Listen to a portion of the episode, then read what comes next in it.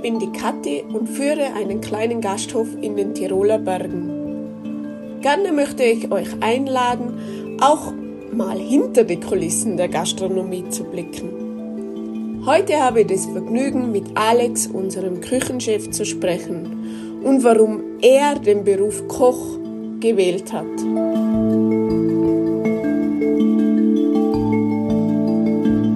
Lehrabbruch. Ab mit einem One-Way-Ticket nach Ibiza. Mittellos in Düsseldorf. Hat Alex eine abgeschlossene Lehrausbildung? Und was um Gottes Willen haben Pasteten mit einem Kunstwerk zu tun? Das alles hört ihr jetzt in diesem Podcast.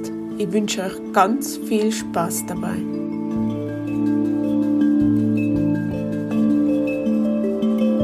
So, Alex, also gestern haben wir ja relativ viel über den Beruf Koch geredet, über deine Lehre, wo du deine Lehre gemacht hast. Und nach dem Interview haben wir aufgehört und dann hast du noch kurz erwähnt, äh, dass eigentlich du gar nicht fertig bist mit dem Thema. Du möchtest ja eigentlich in dem Thema gleich wieder einsteigen. Du hast was von einem Stefan erwähnt, mhm. du hast was von einer Schokoladenfabrik erwähnt, von Hamburg, Düsseldorf. Vielleicht fangen wir einfach an, wer ist Stefan? Stefan war der zweite Küchenchef im Hotel Bayernwinkel, wo ich meine Lehre angefangen habe. Der ist dann kommen, nachdem der andere einen Herzinfarkt hatte. Und der kam von der Insel Mainau in Konstanz.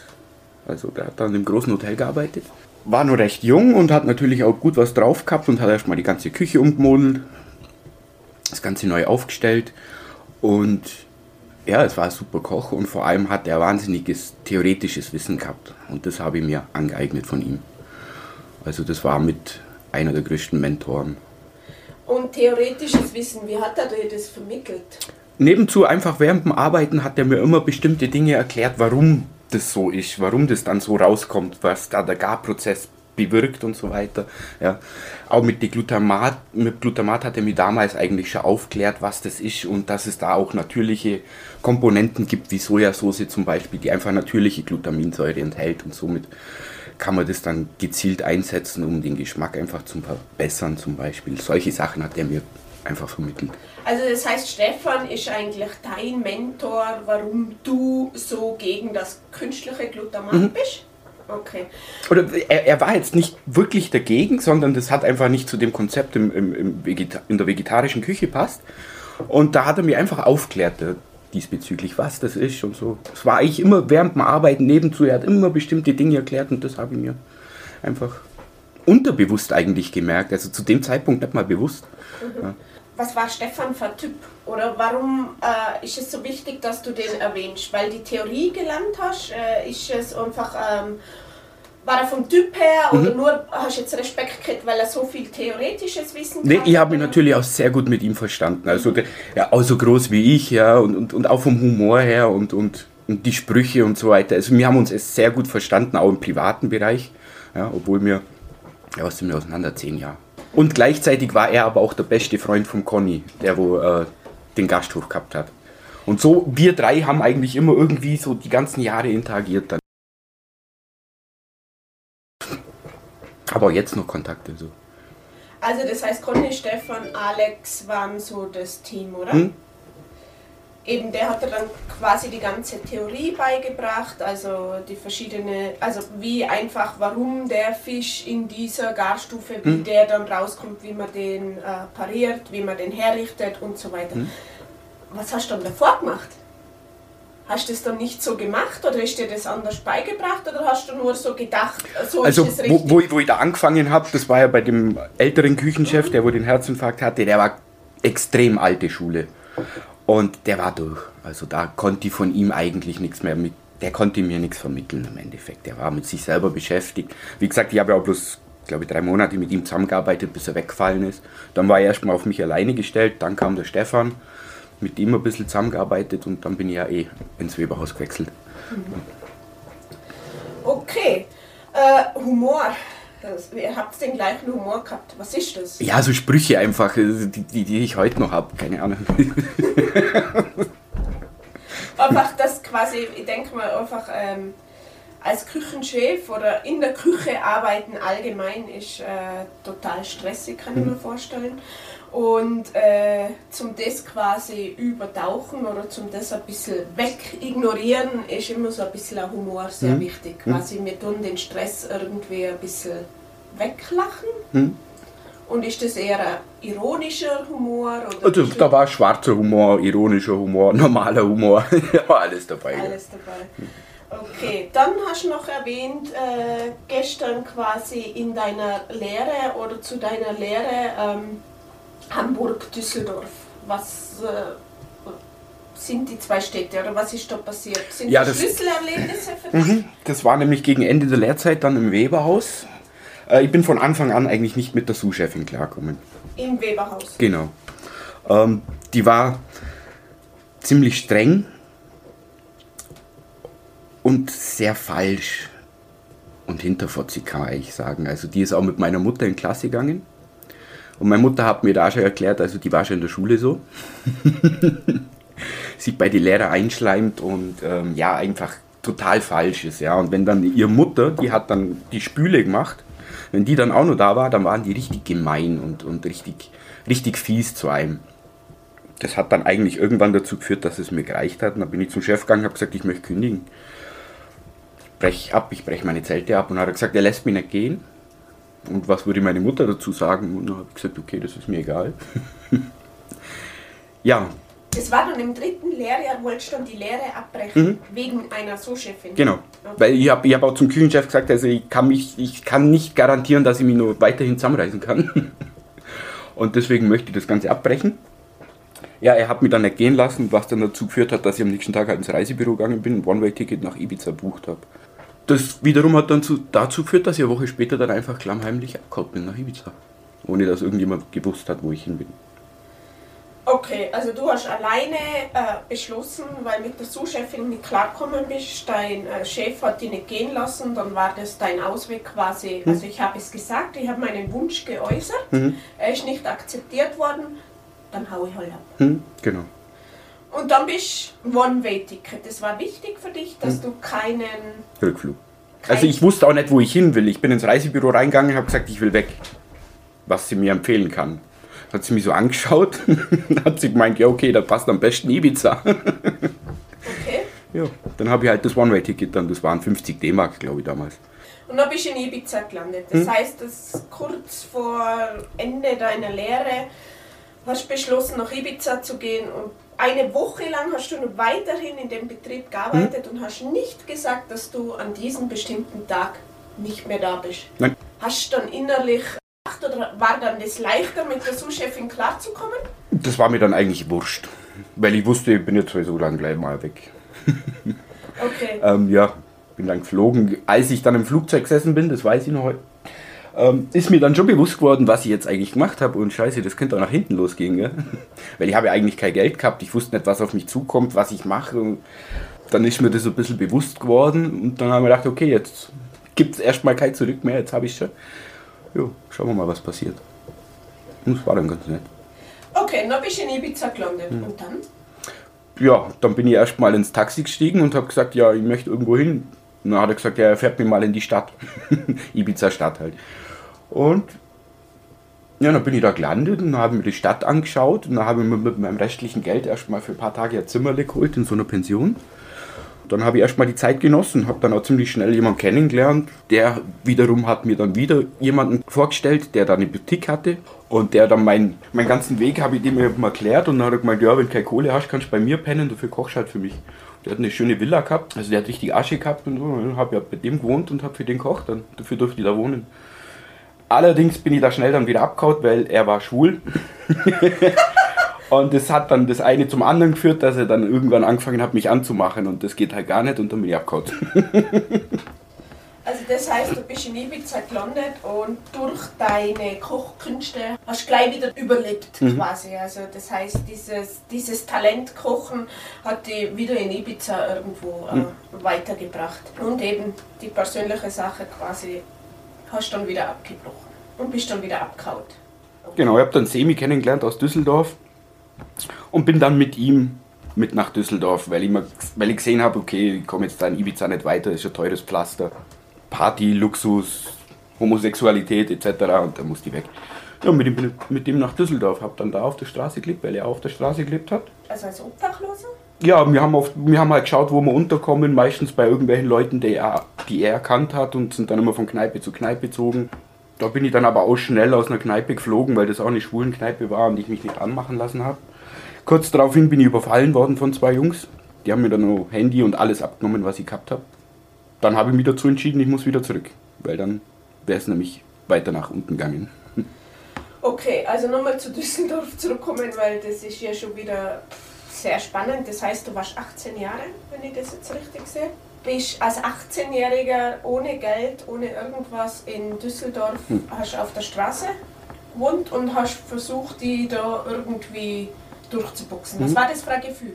Ich habe mich nicht wohl gefühlt, sagen wir es mal so. Also Großstadt sowieso schon dann die Szene, die Leute um mich herum. Ich habe mich nicht wohl gefühlt, ich wusste, dass ich nicht lang bleibe, aber ich habe kein Geld gehabt, keine Mittel gehabt und habe mir halt da ein bisschen so durchfinanzieren lassen von den Leuten im Endeffekt.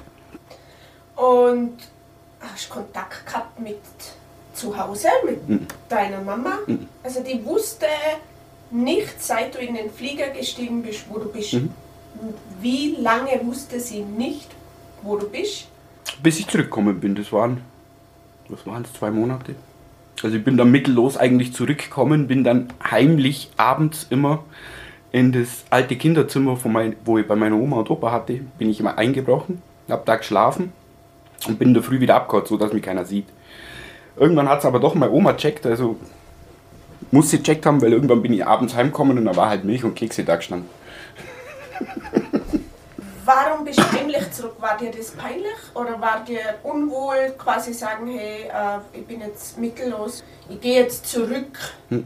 Ich habe nur mal gewusst, wo ich hin sollte. Also ich bin zuerst zurückgekommen, da war ich erst mal nur ein paar Tage bei meiner Ex-Freundin. Aber das war auch mehr oder weniger heimlich, weil da ein bisschen Disput mit den Eltern da war dann. Und ja, und dann bin ich halt wieder in das Kinderzimmer zurück. Und irgendwann bin ich meiner Tante in, in die Arme gelaufen, die hat mich dann, und dann wussten alle, dass ich wieder da war. Die Oma hat nichts gesagt, die hat die nur gefüttert, so genau. wie eine Maus? Genau. Okay. und ja, wie gesagt, da bin ich irgendwann meiner Tante in die Arme gelaufen, zufällig und dann wussten natürlich alle wieder, dass ich da war. Okay. Und Kinderzimmer, das heißt, du bist bei deiner Oma groß geworden? Hm. Warum? Weil meine Mutter damals noch ziemlich jung war, als sie schwanger wurde. Wie alt war sie? Die war auch 20 erst. Mhm und hat natürlich auch keine Kohle gehabt, war berufstätig, hat in Neugablon, der Stadtteil von Kaufbeuern, gewohnt, in einer kleinen Wohnung. Und da war klar, dass es für mich auf jeden Fall besser ist, wenn ich bei Oma und Opa auf dem Dorf aufwachse. Da habe ich auf jeden Fall ein schöneres Leben. als meine Mutter, die hat ja auch keine finanziellen Mittel, äh, Hilfen gekriegt in Form von Alimenten äh, von meinem Vater her. Der war damals oder ist heute auch noch mittellos. Und ja, damals war das auch vom Gesetzgeber her noch nicht so ganz geregelt. Es waren Gerichtsverhandlungen, aber sie war einfach sie wäre nicht in der Lage gewesen, glaube ich, jetzt wirklich mich gut großzuziehen. So. Das heißt, äh, deine Bezugspersonen sind mehr oder weniger Oma und Opa gewesen? Mhm. Also in der Kindheit mal. Mhm. Okay. Aber auch, aber auch die Schwestern von meiner Mutter, also die haben auch viel, Anne und Jochen, Thea, ja, da war, die haben sich viel um mich gekümmert. Ich war aber schon nach wie vor also immer so alle zwei, drei Wochen am Wochenende war ich dann schon bei meiner Mutter in Neugablonz. Mhm. Bin dann in Amberg im Kindergarten gegangen und dann äh, als ich zur Schule kam, da war dann eben die Frage, soll man mich jetzt in Kaufbeuern in der Schule anmelden oder in Amberg? Und dann hat man sich dazu entschieden, lieber in Amberg, weil dann, sonst hätte man mich aus meinem Umfeld rausreißen müssen, meine Freunde. Und wie gesagt, in der Stadt, das wäre nichts für, für mich gewesen. Was bedeutet dann für dich Familie? Wer ist deine größte Bezugsperson? Wenn du sagst, das ist eigentlich die Bezugsperson, wo ich gehabt habe, hätte, wo ich gern weitergeben möchte ja, das waren auf jeden Fall Opa und Oma, die mich am deutlichsten geprägt haben eigentlich. Ja. Und was waren das für Menschen? Wenn du beschreibst, waren die einfach? Ganz, ganz, ganz einfach gestrickte Menschen, einfache Bauern. Mhm. Also ich bin, wie gesagt, auf dem Bauernhof aufgewachsen und alte Schule natürlich. Die Oma war ganz liebe, gutmütige und der Opa war so ein bisschen, ja, der Verbohrte, ein bisschen so Oldschool-mäßig halt, wie man es kennt. Äh, genau. Also er hat jetzt weniger gesprochen und wie gesagt, er hat von mir verlangt, das, das, das sieht man doch. das war die so die Aussage. Weißt, das, mhm. Da muss ich doch nichts erklären, das sieht man doch. Ja, das war der Opa, ja. Er hat ja auch nie geschimpft oder so. Wenn er jetzt irgendwie sauer auf mich war, dann hat er halt mal zwei Wochen nichts mit, mit mir geredet oder so. Du bist dann von Düsseldorf wieder zurück in dein Kinderzimmer und hast dich da heimlich reingeschlichen, weil das einfach, äh, du wolltest dich nicht mit dem Thema auseinandersetzen? War dir das peinlich oder was war das für ein Gefühl? Kannst du dich da zurückversetzen? Na, peinlich war es nicht, aber ich wusste, dass es da auf jeden Fall noch gewisse Probleme geben wird. Ja, also das Ganze hat natürlich einen Rattenschwanz hinter sich herzogen, weil der damalige Freund von meiner Mutter, die waren 16 Jahre zusammen, habe aber nie wirklich einen Bezug zu ihm gehabt. Das war aber ganz ein schwieriger Mensch. Und als der dann erfahren hat, dass ich wieder zurück bin, hat er meiner Mutter die Pistole auf Brust gesetzt und hat gesagt, entweder er oder ich. Ja, also er ist mit mir oder mit der Tatsache nicht klarkommen. Und daraufhin hat natürlich meine Mutter gesagt, ja, ich werde mich immer für meinen Sohn entscheiden, ja. Auch wenn er Scheiße gebaut hat, aber es ist halt nun mal mein Sohn. Und ja, und da ist da aufgrund dessen die Beziehung zu Ende gegangen, ja, also eine 16-jährige Beziehung. Im Nachhinein ist mir meine Mutter sogar dankbar. Ja, weil sie dann auch erst aus diesem ganzen Gefangenen rauskommen ist und, und, und er eigentlich gar nicht gut für sie war. Ja. Also das heißt, du bist eigentlich von, sage jetzt einmal, von Jugend auf Rebell, so wie ich das sehe, das äh, ganz einen extremen Gerechtigkeitssinn hm. und Falschheit, wenn ich jetzt zurück an die Sous-Chefin, wo dann der Auslöser ja dann hm. auch war, dass du abgehauen bist und dass du halt dann mittellos unterwegs warst. Woher hast du das? Woher hast du diesen Gerechtigkeitssinn. Weil wenn man denkt, gestern haben wir auch darüber geredet mit dem Oktoberfest, äh, du bist eigentlich im Jugendarrest das erste Mal äh, gewesen, weil du deinen Kumpel verteidigen wolltest, wo rechtsradikale Sprüche mhm. sich müssen anhören. Dann Sous-Chefin, wo irgendwie falsch war. Mhm. So ich werde damit klarkommen, wenn es immer Schellen gibt, wenn ich Scheiße gebaut habe, aber ich bin nicht damit klarkommen, dieses hinterfotzige Falsche. Das. Mhm. Und da hast du irgendwie so quasi diesen Gerechtigkeitssinn. Mhm. Was treibt dich dazu? Kann ich ehrlich gesagt gar nicht genau sagen, warum das so ist oder woher das kommt. Ich denke, dass da viele verschiedene Faktoren eine Rolle spielen. Zum einen das Alter damals, ich war natürlich auch ein Partygänger und Freigeist gleichzeitig diese Befangenheit in der Gastronomie, wo du am Wochenende arbeiten musst. Irgendwie ist das alles ein bisschen so zusammenkommen und ich musste einfach aus diesem System ausbrechen. Genau kann ich das jetzt gar nicht sagen, warum das so ist. Also das heißt, System hast du gewisse Probleme. Das hm. heißt, dass wenn man dir was vorgibt, hm. quasi eine Mauer oder bis daher oder da hast du dich zu bewegen oder das hast du zu tun oder so, fühlst du dich unwohl. Hm. Also es war zum Beispiel im, im Weberhaus auch so, ich hätte dann noch viel mehr leisten können, ich hätte viel mehr erreichen können. Aber ich habe mich natürlich dann zurückgezogen, weil ich mit ihr einfach nicht klarkommen bin. Deswegen habe ich mich zurückgezogen auf definitiv auf einen Posten, wo ich nicht mit ihr zusammen direkt bin. Aber warum jetzt das so ja.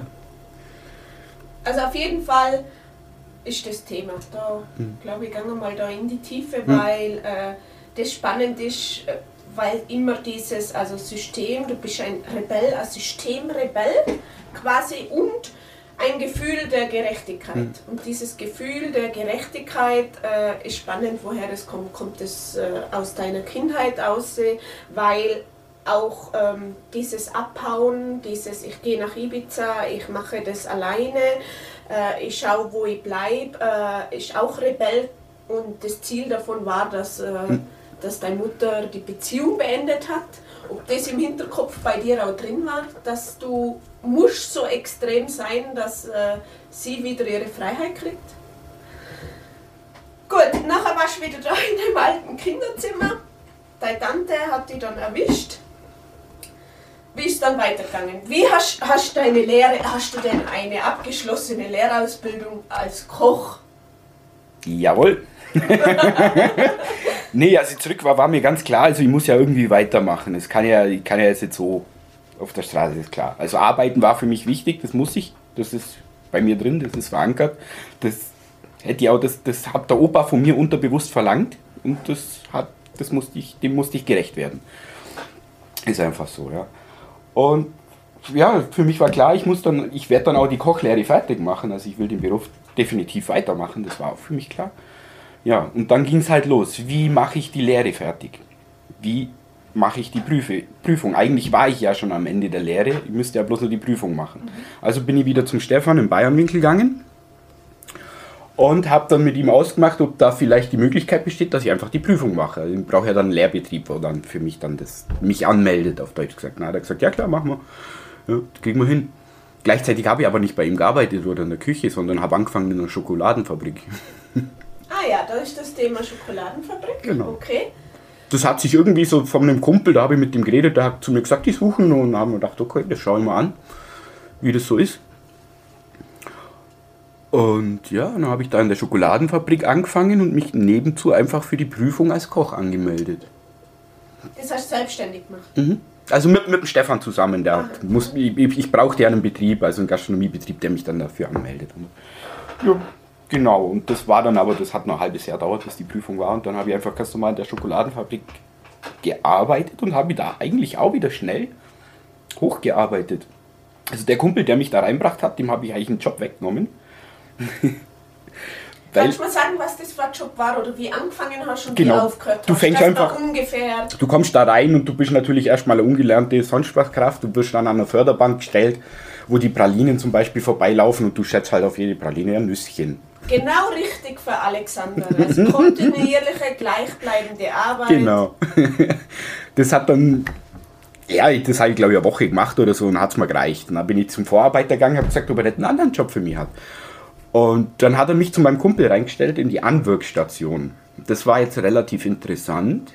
Da waren zwei riesige Maschinen, ähnlich wie Betonmischmaschinen. Und da hast du am Tag eine Tonne Marzipan verarbeitet. Ja? Und zwar habe ich da Rezepte gehabt und dann musste ich bestimmte Marzipanmassen für bestimmte äh, Pralinen dann herstellen. Also da hast du dann Alkohol, Zucker, Schokolade etc., was halt reinkommt, reingemacht nach Rezept und das musst du hochrechnen auf die Menge, die du brauchst. Ja, da hat mich der Stefan angelernt, mein Kumpel. Und dann hat der Vorarbeiter halt gesehen, dass ich mehr als doppelt so schnell arbeite. Also das, was der einen ganzen Tag gemacht hat, habe ich weniger als einen halben Tag braucht. Somit haben sie ihn abzogen und haben mich, mich die Station machen lassen. Das, das hat dann eigentlich Spaß gemacht. Das war ganz interessant so ja, die verschiedenen Massen herzustellen. Und gleichzeitig durch das, dass ich so schnell fertig war, habe ich dann immer andere Stationen gemacht. Also ich durfte dann mal beim Baumkuchen helfen, ja, dann habe ich zum Beispiel Marzipankartoffeln mal gemacht und so das Schichtnougat gemacht, ja. Es war echt interessant und dann habe ich irgendwann meine eigene Pralinenmaschine gehabt um die ich mich komplett selbstständig kümmern musste. Da hast du immer unterschiedliche äh, Pralinen gemacht und musstest da andere Komponenten der Maschine austauschen. Du hast Schokolade immer geholt und da reingeschickt. Du hast Pralinen gemacht? Ja. Echt jetzt? Ja. Das heißt, du hast quasi dann alle Stationen, mhm. wo man hat, also von Förderband über das Anrührgerät für Marzipan bis Baumkuchen, Baumkuchen machen war sehr interessant. Dieses an, an, ja, da hast du auch einen riesen Ofen gehabt, diese Massen dann auf die Stöcke dann schichtweise drauf. Also es war echt interessant, ja. Oder Blätter krokant machen, das ist auch eine heikle Aufgabe, wenn du dann mit riesen Handschuhe arbeitest und zwei Spachteln und dann da Blätter krokant machst. Ja, das war, es war interessant und ich hätte mir innerhalb kürzester Zeit wahrscheinlich in dieser Fabrik wirklich hocharbeiten können. Ja. Nur war es nichts für mich. Das war einfach zu viel süß. Und Masse wieder es ist nach wie vor einfache Fabrikarbeit. Also auch wenn du unterschiedliche Stationen machst, machst du im Prinzip immer dasselbe. Mhm. Und also dauerhaft war das dann nichts für mich. Und irgendwann war dann der Knackpunkt war, ich war wieder mal zu schnell fertig mit allem, was man mir aufgetragen hatte. So, und dann haben sie nicht mehr gewusst, was sie mich machen lassen sollen und haben mich zu sämtlichen Hausfrauen an so einen Tisch gesetzt, wo es so Marzipanherzen gab und die mussten verziert werden. Das habe ich ungefähr eine halbe Stunde gemacht, dann habe ich Schweißperlen auf der Stirn gehabt, bin zum Vorarbeiter gegangen und habe gesagt, wenn er nichts anderes für mich hat, muss ich leider kündigen. Er hatte nichts anderes für mich und dann habe ich frisch gekündigt. Aha, und wie war das dann mit der Lehrabschlussprüfung? Ja, die habe ich dann ganz normal nebenzu gemacht. Also du hast ja eigentlich vier Wochen Zeit, um die vorgegebenen Komponenten, die am Menü zu erarbeiten und das dann vier Wochen im Betrieb zu trainieren. Ich habe zu dem Zeitpunkt in keiner Küche gearbeitet. Das heißt also, ich habe den Warenkorb bekommen, ich habe ein Menü zusammengeschrieben, habe das eingereicht, habe das Ganze aber nie ausgetestet, was ich eigentlich da aufgeschrieben habe. Bin irgendwann in die Prüfung gegangen, habe das Ganze gekocht, habe die Lehre geschafft und war Koch. Kannst du das ganz kurz nochmal wiederholen. So, also das heißt, du hast eigentlich einfach nach Gefühl Genau. deine Lehrabschlussprüfung gemacht Genau. Und geschafft. Also ich bin reingegangen, ich habe gewusst, was ich aufgeschrieben habe. Ich habe gewusst, was ich aufgeschrieben habe und ja, bin reingegangen, ich habe gewusst, das, das klappt schon. Okay, und wenn nicht, war, ja für die, war das jetzt ganz, ganz wichtig für dich, dass du diese Lehrabschlussprüfung schaffst? Es war wichtig für mich, aber ich war mir eigentlich dessen bewusst, dass ich das schaffe, weil ich ehrlich gesagt noch nie irgendwie eine Prüfung versemmelt habe oder ich wusste, was ich kann und für mich war klar, das schaffe ich. Also da habe ich jetzt eigentlich nie Zweifel gehabt oder sonst was. Klar war ich ein bisschen nervös, weil ich gewusst habe, alle anderen haben ihr Menü schon vier Wochen lang im Betrieb jeden Tag trainiert und sind da eingespielt. Ich habe das Ganze noch nie gemacht. Also ich habe da, was habe ich gehabt? Eine Rehkeule habe ich gehabt, die ich hohl auslösen musste. Ich habe Schupfnudeln selber gemacht. Und der Rest weiß ich nicht mehr. Es hat alles super funktioniert. Also ich habe mich dann am Nachhinein, da hast du ja dann Testesser gehabt da an der Prüfung. Ich habe mich dann Nachhinein mit den Testessern auch unterhalten, die mein Menü gegessen haben. Ich habe gesagt, das war super. Also das Gemüse war ein bisschen weich oder so. Es war klar, war ja jetzt nur erst, ich war ja noch jung. Oder, aber so haben sie gesagt, im Großen und Ganzen war das super. Okay, kann es sein, dass dein Gemüse nie mehr wieder weich ist, weil es in deiner LAP vergeigt hast? Möglich. Ich habe es nicht vergeigt. Das war bloß ein, ein Ticken. Ja? Also das war jetzt nicht vergeigt oder sonst was. Das war bloß so kleine. es- Sie können ja nie sagen, es war perfekt. Weil jetzt muss ja immer irgendwas sein. Ah, okay. Weil ich denke, dieses in der Post, dieses Gemüse, da darf ja eigentlich gar kein anderer ran, weil einfach dieser Garpunkt einfach äh, knackig Der, der muss knackig sein, die Farbe muss passen. Das ist ja. Okay. Ähm, dann hast du Kaninchen gemacht. Oder was hast du gemacht? Rehkeule. Äh, Rehkeule, genau. Hohl ausgelöste Rehkeule. ausgelöst, das heißt wild. Wild ist ja auch da in der Post deine Spezialität. Mhm. Also war das damals schon wild? Nee, das war, das war ja vom, von, der, von der Berufsschule vorgegeben. Ah, Du hast einen Warenkorb bekommen mit bestimmten Produkten, aus denen du ein Menü zusammenstellen musstest. Also das habe ich mir jetzt nicht ausgesucht. Da hast du die Rehkeule gekriegt, da hast du zum Dessert vielleicht, was weiß ich, Zitrone, wo du irgendwas draus, zum Ah, Beispiel jetzt, okay, okay. wo du irgendwas draus machen musstest, so ein Vorspeise, was weiß ich, Graved Lachs. Es war aber auch bei der Zwischenprüfung so, also da habe ich auch eigentlich keine Ahnung gehabt. Da musste ich ja verlorenes Ei mit Blattspinat machen. Und ich dachte mir immer, "Pff, verlorenes Ei. Und ich habe durch Zufall das auch perfekt hinbekommen. Was ist ein verlorenes Ei? Ein verlorenes Ei ist äh, ein Ei, das, das pochiert wird, also im Wasser gekocht eigentlich, ja. Und aber das Eigelb vom Eiweiß umschlossen ist. Ja, das wird dann im Essigwasser wird das gekocht. Der Essig sorgt dafür, dass es dann nicht gerinnt oder zerfließt, sondern kompakt bleibt. Und beim verlorenen Ei ist es ganz wichtig, dass das Eigelb flüssig ist. Das heißt, wenn man das Ei anschneidet, muss das Eigelb rauslaufen. Und das ist gar nicht so einfach, das wirklich richtig hinzubekommen. Und das hat bei mir perfekt gepasst. Also das Eiweiß schön hart und der Kern quasi. Mhm. Genau, und da tust du es raus, das tust du auf ein Tuch und dann tust du ein bisschen das Eiweiß nur pari Schön parieren, schön schneiden, dass es schön rund ist. Genau, das muss man auf Blattspinat machen und glaub, irgendeine Kartoffelbeilage, ich weiß aber nicht mehr was. Hast du jemals wieder ein verlorenes Ei gemacht? Ich glaube schon, aber nicht oft. Okay. Ja gut. Also, das heißt, weißt du dann noch, wie alt du warst, als du deine Lehrabschlussprüfung bestanden hast? Mhm, da war ich 18. Da warst du 18. Immer noch 18, ja. Okay. Das heißt, wenn ich mir das jetzt so überlege und kurz durch, hast du eigentlich vier oder fünf verschiedene Betriebe durchlaufen. Das waren jetzt drei verschiedene Betriebe, nur allein während der Lehrzeit. Genau, drei verschiedene Betriebe, wobei bei einem wieder zurückgegangen bist, oder? Mhm, da bin ich immer mal ein bisschen hin und her geswitcht. So. Okay. Und dieses Weberhaus, Mhm. Du bist zurückgekommen, du bist ja da gegangen, ohne irgendwas zu sagen. Mhm. Warst zwei Monate unterwegs. Bist du irgendwann nochmal hin oder hast mit diesem Chef irgendwann wieder Kontakt gehabt? Er hat mit meiner Mutter interagiert und er hat mir sogar angeboten, dass ich dann weitermachen kann. Also er hat mir sogar nochmal die Hand gereicht, aber ich habe gesagt, nee, mach ich nicht. Wegen der Sous-Chefin? Mhm. Okay. Ähm, gut, nachher hast du die LAB abgeschlossen und nach dieser Zeit hast wahrscheinlich gewusst, du bist kein Systemmensch, Mhm. du bist kein Mensch der Routine und du hast Langeweile. Was hast du mit dem angefangen? Ja, Langeweile hatte ich jetzt nicht wirklich. Also irgendwie ist mir immer was eingefallen. Ähm, nach der Lehre habe ich eigentlich dann weitergemacht, gleich als Koch und war aber nicht jetzt irgendwie fest irgendwo, sondern ich habe eher so umeinander gejobbt.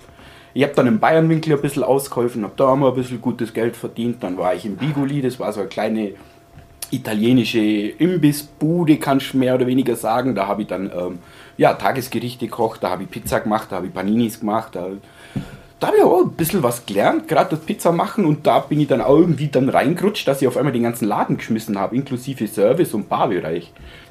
Da war ich dann ein paar Monate, da habe ich da wieder aufgehört. Wo war ich dann noch? Dann war ich, wie hieß denn das Hotel? Dann bin ich in einem Kurhotel auch wieder gelandet in Bad Wörishofen ich weiß es nicht mehr, wie es hieß, und bin da auch gleich wieder. Da bin ich an, ich habe angefangen. Dann hat der Küchenchef gleich gesagt, ja, er braucht jemanden, den er vertritt. Der hat nochmal einen Jungkoch, aber er geht jetzt dann erstmal vier Wochen in Urlaub. Und er braucht eben jemanden, wo das dann, dass die zwei Leute, dass das abdeckt ist. Ich da angefangen, Küchenchef in Urlaub gegangen, prompt der andere, Jung, äh, äh, der andere Jungkoch nicht mehr aufgetaucht. Das heißt, ich bin wieder alleine in diesem Hotel gestanden. Gerade mal zwei Tage da an, gearbeitet, bin wieder alleine da gestanden. Bus mit 100 Leuten etc. Ja, und dann habe ich halt da wieder die Küche geschmissen. Das habe ich dann, glaube ich, bloß eine Sommersaison gemacht. Der Küchenchef ist irgendwann dann zurückgekommen aus dem Urlaub, war total begeistert. Aber das war halt auch wieder Kurhotel, das war nicht wirklich was für mich. Ja. Wie kann es sein, Alex, dass überall, wo du da reingehst oder so, innerhalb kürzester Zeit einfach entweder die hocharbeitest oder einfach kurz einmal den Laden schmeißt oder jeder andere wird nervös werden, wird Schweißausbrüche kriegen, wird abhauen, wird äh, vor dieser Verantwortung verschwinden. Warum kannst du einerseits so viel Verantwortung übernehmen und andererseits haust dann einfach ab? Also was spaltet dich da? Ich bin damals, also ich weiß noch, ich war unglaublich nervös, weil ich genau gewusst habe, es kommt jetzt ein Bus mit 100 Leuten, ich bin gerade mit der Lehre fertig, ich habe keine Erfahrung, ich bin in einer neuen Küche drin es war zum Glück eine relativ einfach gehaltene Küche und ich war unglaublich nervös, aber andererseits finde ich es einfach geil, wenn ich auf mich selber gestellt bin und mich beweisen kann. Ja. Das finde ich dann geil, das ist ein hartes Gefühl, dann auch wenn du dann das Feedback bekommst, also ein positives Feedback bekommst, dann das ist einfach ein Haben. Ja. Und das gefällt mir, das gefällt mir sehr gut. Nur war ich halt immer nie mit den ganzen Küchen zufrieden irgendwie. Weißt du, überall was, was, ich habe mich nicht wohlgefühlt in dem ganzen, wie sie gekocht wird oder was gemacht wird. Ja. Kannst du irgendein Beispiel nennen, dass wir das nachvollziehen können? Ja, das war jetzt zum Beispiel da, was ich jetzt gerade erklärt habe, wo er auf mich alleine gestellt war. Das war eine Küche, da waren einfach die Salate alle aus der Dose. War für mich in dem Moment natürlich vom Vorteil, weil das mir natürlich wahnsinnig viel Zeit erspart hat, ja. Aber ich habe mir gedacht, das gibt's doch nicht, das kann, das, das, das will ich nicht sowas, ja. Also das heißt, diese Convenience oder diese Fertiggerichte hm. oder so, das äh, stört dich. Mhm. Wie schaut es in deiner Küche aus? Hier? Ja. Es gibt definitiv keine Dosen, außer vielleicht einmal das Sauerkraut. Und Tomatenmark, aber das braucht man ja auch. Okay. Ja, und Blechtomaten, ja, die, die wachsen halt nur in der Dose. okay, und ansonsten hast du so gut wie keine Fertigprodukte, sondern kochst einfach. Hm. Äh, frisch und das möglichst ohne künstliches Glutamat. Ich finde, das hat auch ein bisschen was mit einer Kocherde zu tun. Ich brauche den Beruf Koch nicht erlernen, wenn ich dann im Nachhinein einfach mit Beutel und mit Dosen arbeite. Das kann jeder, das kann jeder, da brauche ich keine Kochlehre. Und es hat ja seinen Sinn, warum man eine Kochlehre macht, warum man eine Lehre Ausbildung macht, dass man einfach eine fachlich korrekte Arbeit abliefert. Und da gehört einfach keine Dose dazu, sondern da gehört einfach dazu, dass ein Koch den Salat einfach aus einem frischen Gemüse macht. Ist so es gibt ja viele Köche. Kann es sein, dass diese Köche haben einfach einen Lehrbetrieb, so wie du in verschiedenen warst, sagen wir jetzt einmal, die sind jetzt in diesem Kurhotel, wo du zum Schluss dann warst, die kennen nichts anderes mhm. aus wie Salat mhm. aus der Dose. Es ist ja natürlich auch so, das waren meistens immer auch Küchenchefs, die aus den 80er, aus den 70er Jahren rauskommen mhm. und da war das einfach gang und gäbe, dass man sowas, da ist das Neuaufkommen, Zeitersparnis, Geldersparnis, Personalnotstand ist, etc. etc. Also ich kann es nachvollziehen, warum das so ist oder so. Und du hast doch in deiner Lehrzeit äh, viele Lehrbetriebe gehabt hm. und viel verschiedene Sachen natürlich hm. dann auch gesehen, dass eher so dir von vielen einfach das Gute abgeschaut hast und das Schlechte hm. weg ignoriert hast. Und dadurch äh, quasi ist bei dir eine Kochehre einfach wirklich hm. Kochen ohne künstliches Glutamat und ohne äh, Fertigprodukte. Mhm. Der Stefan ist so der Schlüsselpunkt gewesen, wo der das so beigebracht hat, oder? Mhm. Also der ist damals, wo der in Bayernwinkel gekommen ist, der hat dann auf einmal hat's dann, der hat eine Nudelmaschine organisiert, der hat eine Eismaschine organisiert, da haben wir dann angefangen Nudeln selber machen, Ravioli selber machen, Maultaschen selber machen etc. Also ich bin dann, ich habe das Pasta machen kennengelernt. Auf einmal haben wir Eis selber gemacht, Sorbets selber gemacht und so. Also das, das, ja, war cool. Dann habe ich bisschen rausgehört, auch eben wegen dieser Herausforderung. Aber eine Herausforderung für dich ist, wenn du alles selber managen kannst. Mhm. Stimmt es, wenn dann jemand drüber hast, wie zum Beispiel eine Sous-Chefin, wo dir dann was vorgibt oder so, dass du schon innerlich rebellierst? Na, also wenn ich, im Gegenteil, ich nehme das dankend an, wenn ihr wirklich einen guten Vorarbeiter vor, oder Sous-Chef oder Küchenchef vor mir habt, dann nehme ich das dankend an. Aber wenn ihr halt einfach mit der Person nicht klarkommt, dann. Okay, also dann geht es äh, eher. Und das, also das, Um das Gute war halt auch, dass es nicht nur an mir lag, sondern mehr meine Mutter mir genau das Gleiche eben schon aus der Schulzeit von ihr erzählt hat. Deswegen. Dann äh, nur kurz, also du bist, hast ja dann äh, in Tivoli, glaube ich, heißt? Bigoli. Bigoli Bigoli. gearbeitet, also mit der italienischen Küche. Da bist du mit der italienischen Küche, glaube ich, ähm, in Berührung gekommen. Jetzt, Genau, der Renzo, der, der Besitzer, Vollblut-Italiener, der auch immer nach Italien ist, da seine Produkte einkauft hat. Sein Sohn, der ist genauso alt wie ich, halb Italiener. und so, das war, das war cool. Äh, wenn wir jetzt beim Halbitaliener sind, also Alex, du bist schon Halbitaliener, das Mhm. heißt, dein Vater ist Italiener. Kann es sein, dass du die italienische Küche irgendwo auch ein bisschen im Blut Wahrscheinlich, wahrscheinlich, weil am liebsten koche ich auch mediterran. Also jetzt nicht unbedingt italienisch, sondern rund ums Mittelmeer, auch Spanisch oder so. Das finde ich einfach die schönste Küche der Welt. Dieses, dieses frische, ja. Das ist so mein Ding. Also.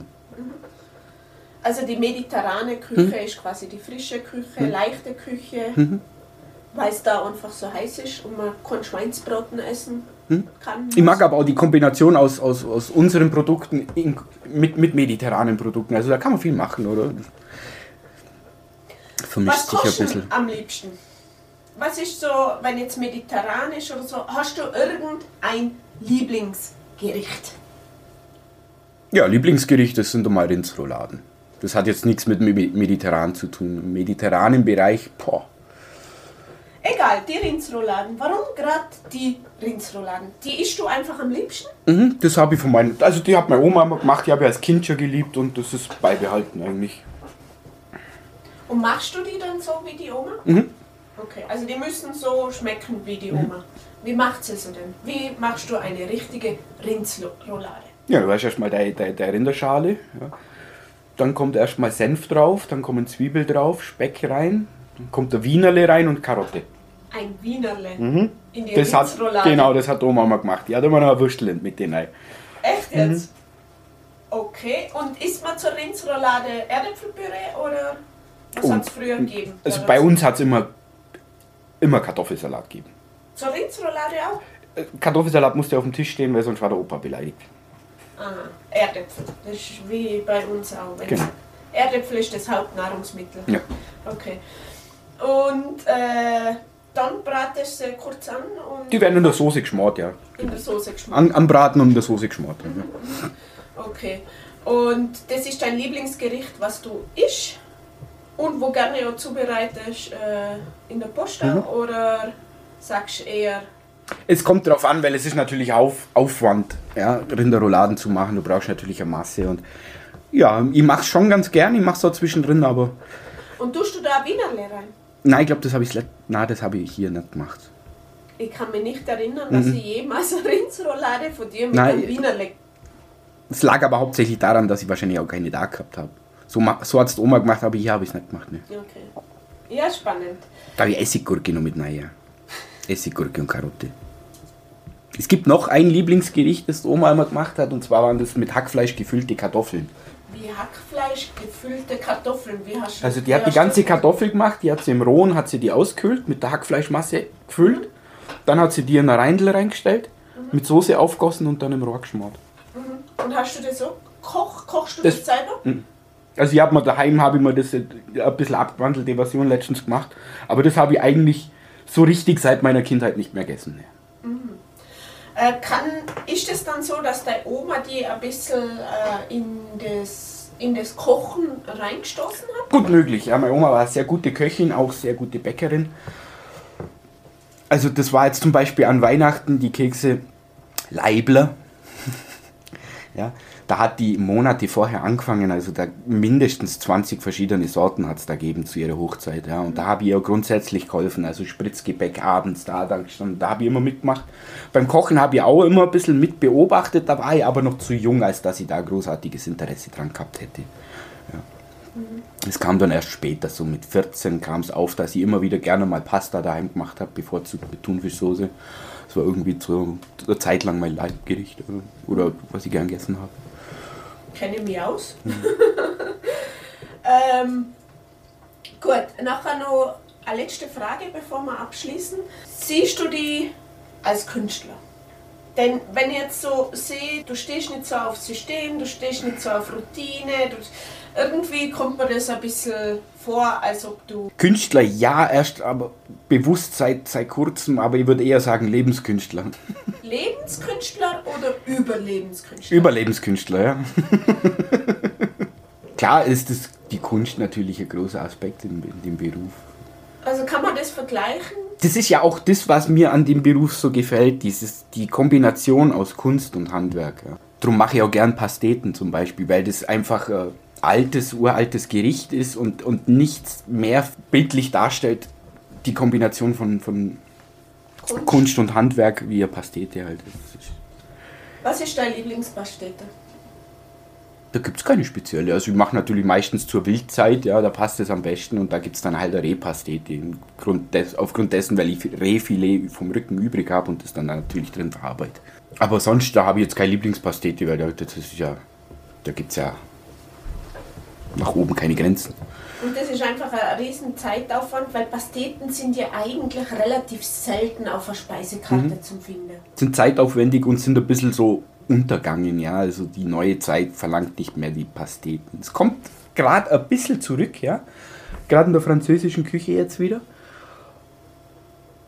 Ja, aber wie gesagt, das ist einfach, es ist einfach eine Herausforderung und es ist einfach wunderschön dann zu sehen, dass es gelungen ist.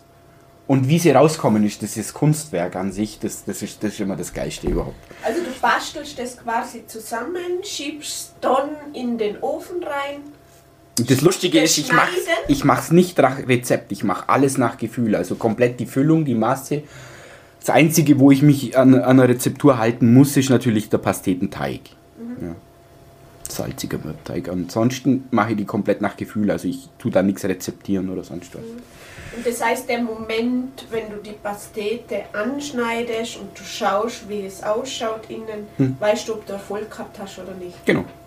Also der Geschmack ist Also ich weiß, ich, ich weiß es auch schon beim Zusammenbauen. Ich weiß schon, dass es erfolgreich wird. Es gibt nur kleine Dinge. Es kann sein, dass der Teig beim Backen aufreißt oder sonst was. Aber das, das, das kann ich alles wieder. Also ich weiß eigentlich dann schon, dass es, dass Wie es was wird. Wie das Bild dann ausschaut, mhm. wenn es durchschneidest, obwohl mhm. es nicht mhm. siehst. Mhm.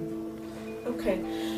Und der Geschmack der Pastete ist eigentlich dann sekundär. Mhm. Das heißt, erst ist die Optik mhm. quasi und dann äh, das zweite ist dann der Geschmack beim Pastete. Spannend. Ähm, dann schließen wir hier jetzt ab, Alex. Mhm. Wir gehen dann morgen weiter ins Weberhaus nach Eisenberg.